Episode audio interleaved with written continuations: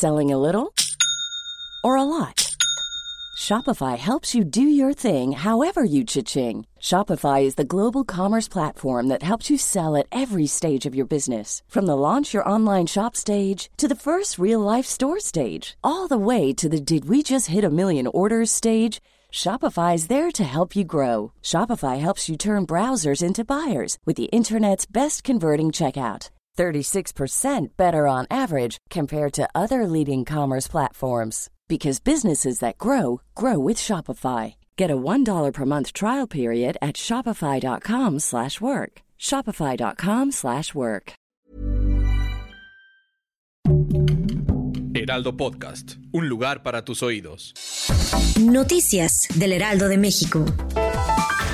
La Fiscalía General de Justicia del Estado de México identificó a cuatro víctimas más del accidente de la autopista México-Puebla, con lo que hasta ese momento son nueve las personas plenamente identificadas. De las cuatro víctimas de este jueves, una corresponde a una mujer de 37 años de edad, dos más a otras dos mujeres, una de 64 y 68 años eran hermanas y finalmente la cuarta persona corresponde a otra mujer de 27 años de edad de nacionalidad colombiana.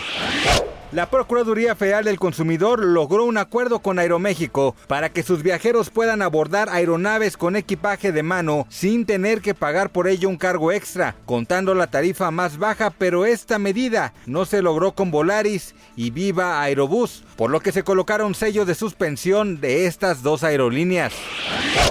La cuarta ola de la pandemia azota fuertemente a Alemania con la incidencia y el número de contagios al alza y la campaña de vacunación estancada. La clínica universitaria de la Charité, la mayor de Berlín, anunció hoy la suspensión de operaciones planificadas ante el aumento de ingresos de pacientes con COVID-19.